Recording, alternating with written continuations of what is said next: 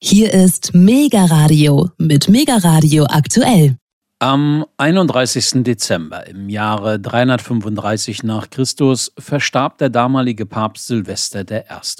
Er wurde damit Namenspatron für die Silvesternacht, für den Übergang ins neue Jahr. Ob es nun göttliche Fügung oder bloßer Zufall war, dass einer seiner Nachfolger, der emeritierte deutsche Papst Benedikt XVI., just ebenso am 31. Dezember, diesmal aber im Jahre 2022 nach Christus, aus dem Leben schied, müssen andere beurteilen. Der aus Bayern stammende Theologe, Hochschullehrer und römisch-katholische Geistliche Benedikt XVI. in bürgerlichen Namen Josef Ratzinger ist jedoch wider Willen zum Oberhaupt der katholischen Kirche aufgestiegen. Daran erinnert jedenfalls die Bundesvorsitzende der Aktion Lebensrecht für alle, Cornelia Kaminski. Sie war Anfang Januar mit auf dem Petersplatz in Rom beim Requiem bei der Trauerfeier vor Ort, um sich gemeinsam mit mehreren Zehntausend Christen von Benedikt zu verabschieden. Sie kritisiert, dass Deutschland als Staat und Gesellschaft mit Papst Benedikt Zeit seines Lebens immer stark gefremdelt habe. Frau Kaminski sagt, Josef Ratzinger sei letztlich nicht der Hardliner gewesen, zu dem ihn viele deutsche Medien immer wieder machen wollten, sondern ihrer Ansicht nach war er ein Geistlicher, der am liebsten sein Leben lang Bücher über christliche Fragen im stillen Kämmerlein publiziert hätte. Im nun folgenden Gespräch mit meinem Kollegen Alexander Boos betont Cornelia Kaminski unter anderem nachdrücklich, wir haben in Deutschland nicht begriffen, was für ein großartiger Theologe uns da verloren gegangen ist. Frau Kaminski, wenn Sie an Papst Benedikt XVI., an Josef Ratzinger denken, welche Bedeutung kommt der Theologie von Benedikt auch nach seinem Ableben der katholischen Kirche, dem Christentum insgesamt, aber auch den Themen Lebensrecht und Abtreibungskritik zu? Ja, ich denke eine sehr große Bedeutung. Also Josef Ratzinger gehörte zu den produktivsten Theologen der Gegenwart. Der hat unheimlich viel geschrieben. Mhm. Wir reden hier von 130 Büchern und Schriften. Da kommen dann nochmal 1300 Einzelbeiträge dazu. Vieles wurde auch in viele, viele Sprachen übersetzt, sodass man durchaus sehen kann, dass er eine Bedeutung für die gesamte Weltkirche hatte.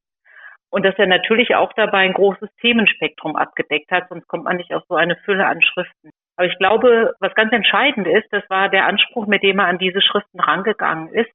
Er hatte als Bischofsspruch gewählt, damit wir Mitarbeiter für die Wahrheit seien. Und wenn man ähm, an der Wahrheit mitarbeiten möchte, dann ist das Anliegen natürlich vor allem, dass diese Wahrheit möglichst vielen Menschen nahegebracht wird. Daher also auch, glaube ich, dieses, dieses große Interesse an der Lehrtätigkeit und am Schreiben von Büchern. Und als er dann zum Papst gewählt worden war, dann hat er eben nicht das große geplante Werk über Jesus von Nazareth beiseite gelegt. Das hatte man wohl von ihm erwartet, sondern stattdessen gesagt, nee, das bringe ich jetzt zu Ende und die drei Bände auch als Papst dann zu Ende geschrieben. Und die Frage, wie wahrheitsfähig der Mensch überhaupt ist, ob der Mensch also in der Lage ist, überhaupt die Wahrheit zu erkennen in all seiner Begrenztheit, die hat Ratzinger dann tatsächlich als Fundamentaltheologen und als Seelsorger sein Leben lang begleitet. Und in dem Zusammenhang hat er dann mal von sich selbst gesagt, ich habe im Laufe meines geistigen Weges sehr stark das Problem empfunden, ob es nicht eigentlich eine Anmaßung ist zu sagen, wir könnten Wahrheit erkennen angesichts eben all unserer Begrenzungen. Das hat er aber eben einfach, und das zeichnet ihn als Theologe aus, zu Ende gedacht, bis in die letzte Konsequenz und die Frage gestellt, was bedeutet das denn, wenn der Mensch Wahrheit nicht erkennen könnte? Und es bedeutet letztendlich, dass wir einer Diktatur der Beliebigkeit anheimfallen. Denn alles, was dann noch bleibt, sind individuelle Setzungen oder kollektive Entscheidungen. Die sind aber immer je nachdem, wie das Individuum oder das Kollektiv entscheidet, austauschbar und veränderbar. Was dann also heute noch gilt oder gestern, das ist dann morgen schon ähm, durch eine Lobbygruppe als Lüge bezeichnet worden und wird dann mit den entsprechenden Machtinstrumenten auch durchgesetzt.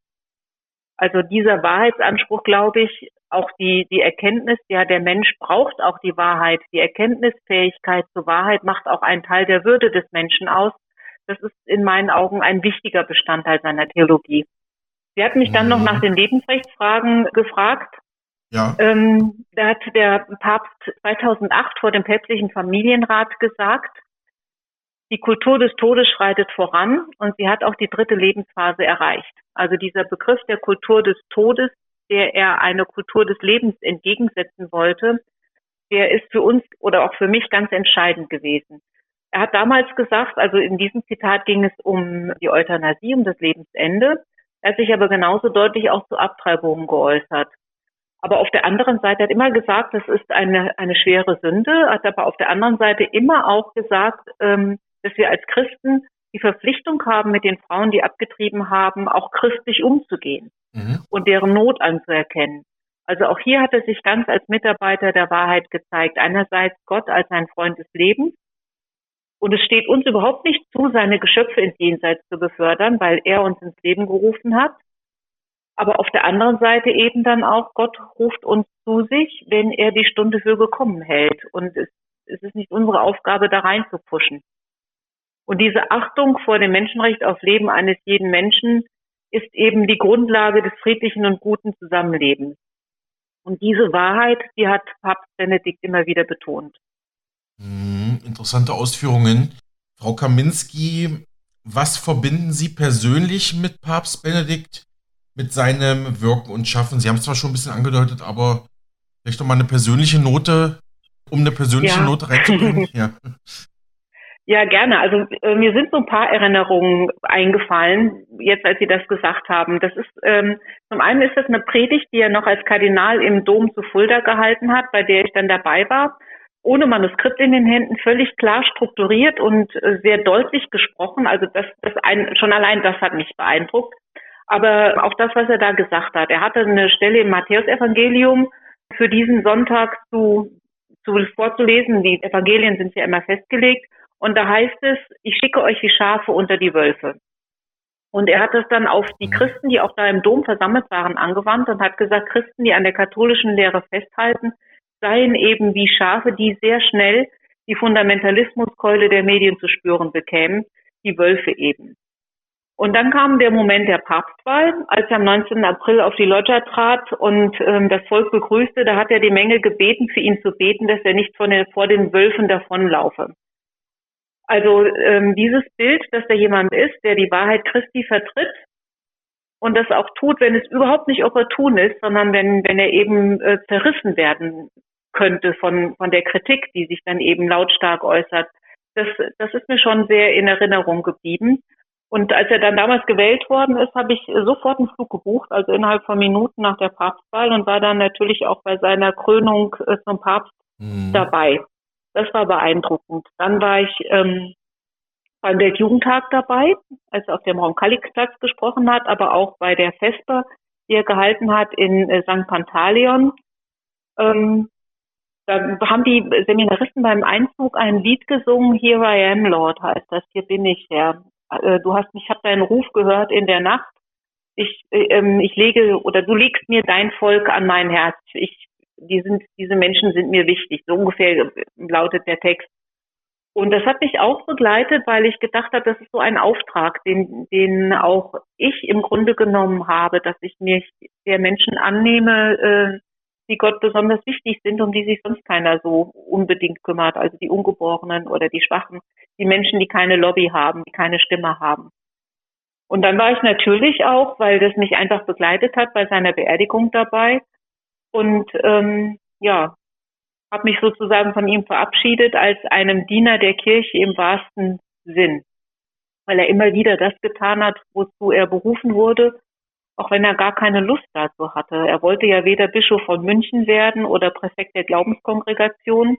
Und jetzt, als wir in Rom waren, hat ein Kardinal erzählt, dass Ratzinger zu ihm gesagt hat, er hat dreimal seine Demission eingereicht und die ist ihm dreimal vom Papst Johannes Paul II. verweigert worden. Und mhm. dann hat Ratzinger zu diesem Kardinal gesagt, der nächste Papst muss es mir genehmigen.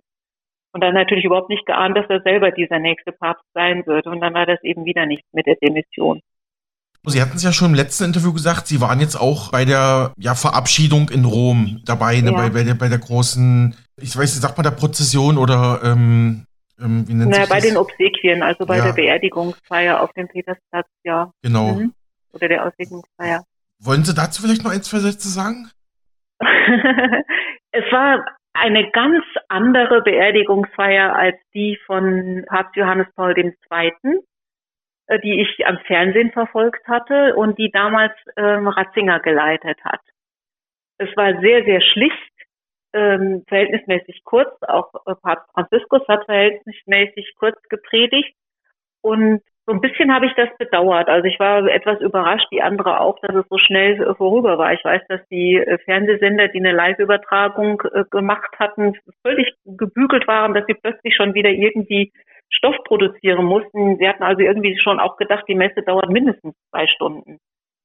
Und ich war auch so ein bisschen überrascht darüber, dass da nur eine deutsche Fahne ähm, wehte auf dem Platz und ein paar Bayern-Fahnen. Ja, aber das war halt, das war halt so die Haltung, die die Deutschen ihrem Papst entgegengebracht haben. Also der Ratzinger hat mal von der sprungbereiten Feindseligkeit gesprochen, mit dem ihm die deutschen Medien, die deutschen Journalisten begegnet sind und die ihn schon auch sehr geschmerzt hat. Ich glaube, ähm, wir haben das, wir haben, wir haben hier in Deutschland nicht begriffen, was das für ein großartiger Theologe war. Wir haben uns äh, daran ergötzt, ihn zu kritisieren. Wir haben ihn als Panzerkardinal bezeichnet.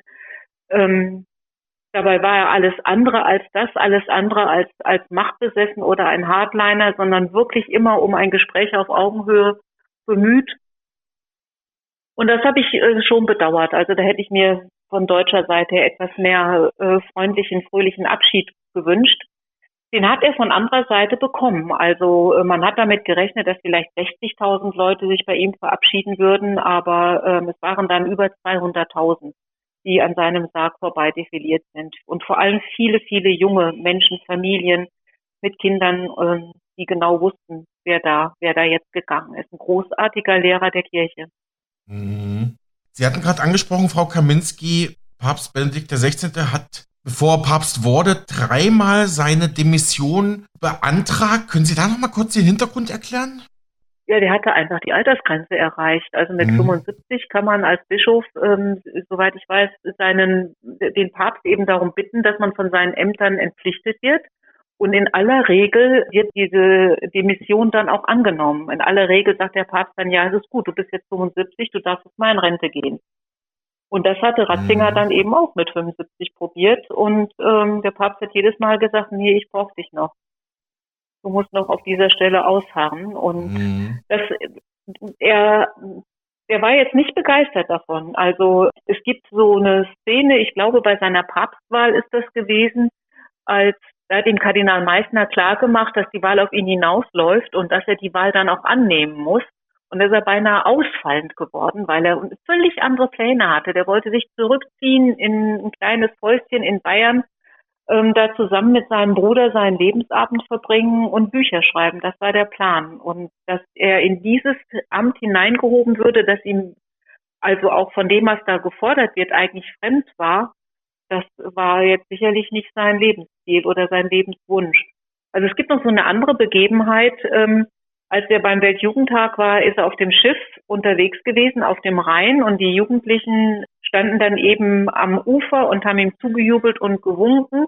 Und der Papst hat sich intensiv unterhalten mit den Leuten an Bord weil das fand er einfach immer interessant, diesen Austausch mit, mit Menschen auf, auf Augenhöhe. Und dann musste Kardinal Meister immer wieder sagen, hier, du musst mal winken, die Leute wollen dich ja sehen, du bist der Papst, steh mal auf, wink mal. Mhm. Also es war eben ganz anders als bei Johannes Paul, der ja eigentlich auch Schauspieler gewesen ist, äh, Johannes Paul II. Ähm, das war kein, kein Typ, der jetzt das Rampenlicht so geliebt hätte.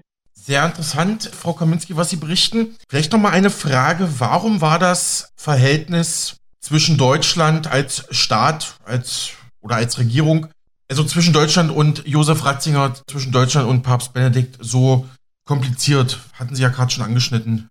Äh, das hängt mit der, äh, mit der Theologie zusammen, für die er stand. Das hängt damit zusammen, dass er, dass er diesen Anspruch hatte, Mitarbeiter an der Wahrheit zu sein und dass er nach der Wahrheit gegraben hat. Und dass er durchaus ein moderner Theologe gewesen ist, aber nicht modern in dem Sinne, dass er auf jede neue Welle aufgesprungen ist, die dann eben entstanden ist, sondern dass er sich Strömungen angeschaut und analysiert hat und dann den Finger in die Wunde gelegt hat und gesagt hat, das funktioniert nicht oder das passt nicht. Und ähm, denjenigen, die diese moderne Theologie vertreten haben, denen hat das natürlich nicht gepasst. Aber er ist jemand gewesen, der immer geschaut hat, was tut denn dem Menschen gut und was möchte, was möchte Gott für sein Volk?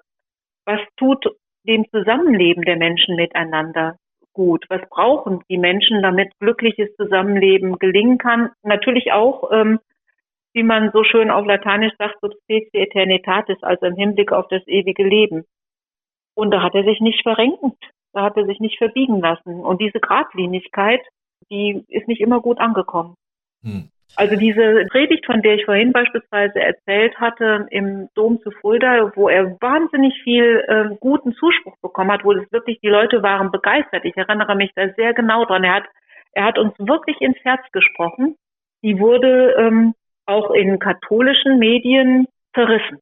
Hm. Also man muss ja wirklich ganz klar sagen, dass Papst Benedikt im christlichen, im katholischen Ausland beliebter war als in seiner Heimat in, also sagen wir mal in ja. Deutschland jetzt, gesamt gesehen, in Bayern ist vielleicht ja, nochmal anders. Ich, ganz sicher. Ich war bei der Wahl von Papst Benedikt dem 16. 2005 in der Dominikanischen Republik, also in der Karibik und das ist ja auch das ist ja auch eine sehr katholisch geprägte Region. Die Leute sind, also ich weiß damals noch, unser Reiseleiter ist wirklich positiv ausgeflippt. Ne? Also die haben sich ja. mega gefreut und wir, wir mussten geschehen, wir, wir kannten den Josef Ratzinger zu dem Zeitpunkt gar nicht. Ne? Also das muss man mhm. sich mal, muss man sich mal überlegen, ja.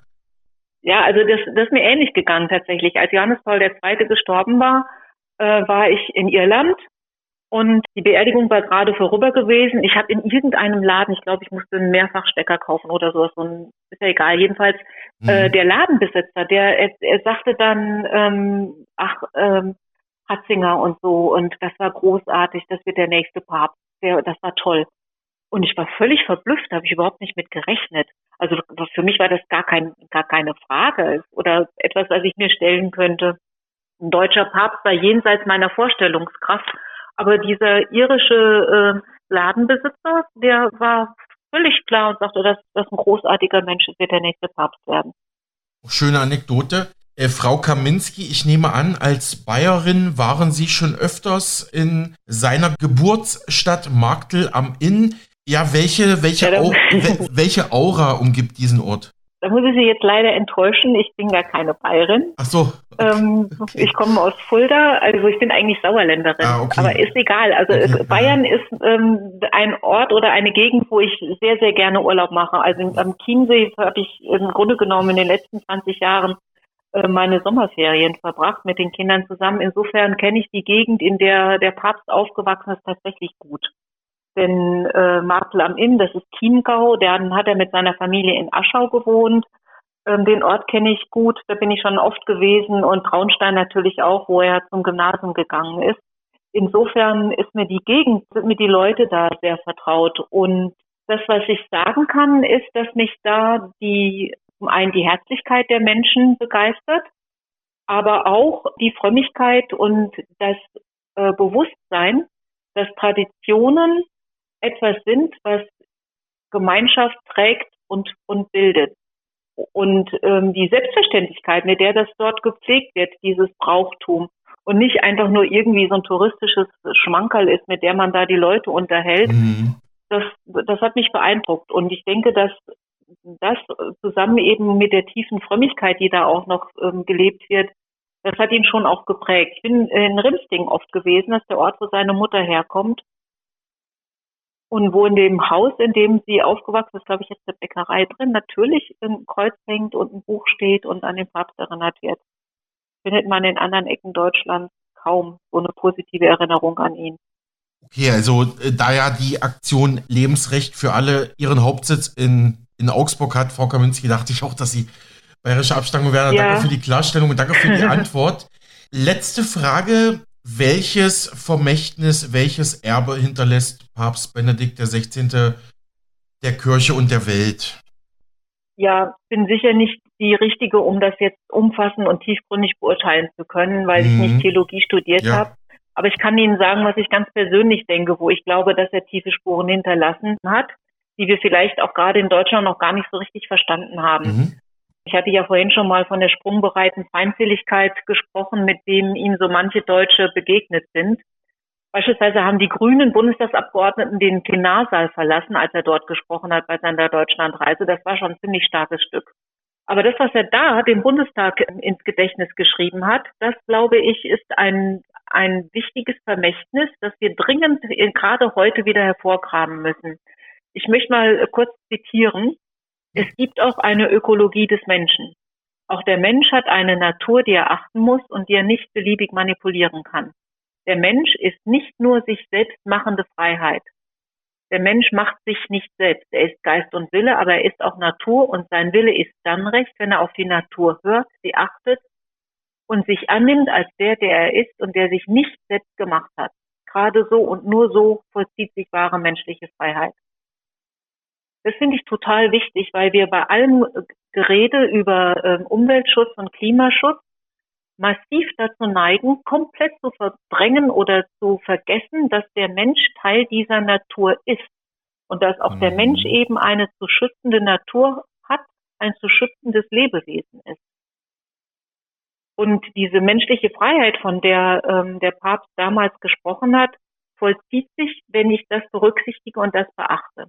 Und dafür eben äh, auch die menschliche Vernunft nutze. Aber wer auf die Vernunft nicht hört und wer die Natur des Menschen ignoriert, der kann weder sinnvollen Umwelt- noch Klimaschutz betreiben, noch kann er die Erde in einen paradiesischen Urzustand zurückversetzen. Das ist ja das, was man jetzt so ein bisschen hört. Es gibt so Strömungen wie ähm, Antinatalismus oder Birth Strike, mhm. die sagen, es gibt so viele Menschen und wir müssen weniger werden. Ich habe eine völlig verwirrte ähm, Umweltaktivistin gehört, aus den USA, die tatsächlich gesagt hat, wir müssen Babys essen, der, bevor man ihr das Mikrofon weggedreht hat, weil es einfach viel zu viele Menschen gäbe. Und wie recht Benedikt hatte, als er davon sprach, dass sich nur unter Achtung der menschlichen Natur wahre menschliche Freiheit vollziehen kann, das erleben wir ja zurzeit sehr offensichtlich im Aufeinanderprallen von Vernunft einerseits und Streben nach Freiheit andererseits. Und sagt beispielsweise die Vernunft, und die Naturwissenschaft, dass es nur zwei Geschlechter gibt und es nicht möglich ist, frei zwischen diesen Geschlechtern hin und her zu wechseln oder gar noch irgendwelche anderen Geschlechter dazu zu erfinden. Und die Vorstellung, dass das doch möglich ist, widerspricht einerseits der menschlichen Natur, so ist der Mensch eben nicht, und setzt andererseits auch ein völliges Ausschalten der Vernunft voraus. Was daraus folgt, ist unweigerlich dann ein massives Schädigen der Natur des Menschen selbst durch irgendwelche Hormone, die er schluckt oder Umoperationen, aber auch ein Schädigen der Natur, denn diese Hormone, die da verabreicht werden, belasten die Umwelt in hohem Maße. Und insofern denke ich, was er damals gesagt hat, die Achtung der Natur, die Ökologie des Menschen, das ist sicherlich ein ganz, ganz wichtiges Vermächtnis. Mhm. Ja, erlauben Sie mir noch eine Nachfrage. Diese Frage äh, Verhältnis Mensch zu Natur, das ist ja schon eine uralte philosophische, eine uralte theologische Frage. Da, äh, da haben sie ja zum Beispiel schon die alten Griechen mit beschäftigt. Ne? Und, und ich glaube auch, dass wir in der heutigen modernen Zeit so ein bisschen vergessen haben, dass auch der Mensch Teil der Natur ist. Ne? Ja. Ähm, sie sagen, dass die, die Schriften und Überlegungen von Papst Benedikt dazu geführt haben, den Menschen wieder mehr in den Mittelpunkt oder beziehungsweise den Menschen wieder mehr in die Natur reinzurücken, ja. Gerade in unserer technischen heutigen Welt. Ja, ich denke, was er, was er sagen wollte, ist, also ich möchte da so ein bisschen verknüpfen. Wir müssen, wenn wir versuchen, den, den Menschen zu optimieren oder den Menschen zu verändern, uns immer fragen, wo sind da unsere Grenzen? Also, dass der Mensch begrenzt ist, das, das hat er ja sehr klar erkannt.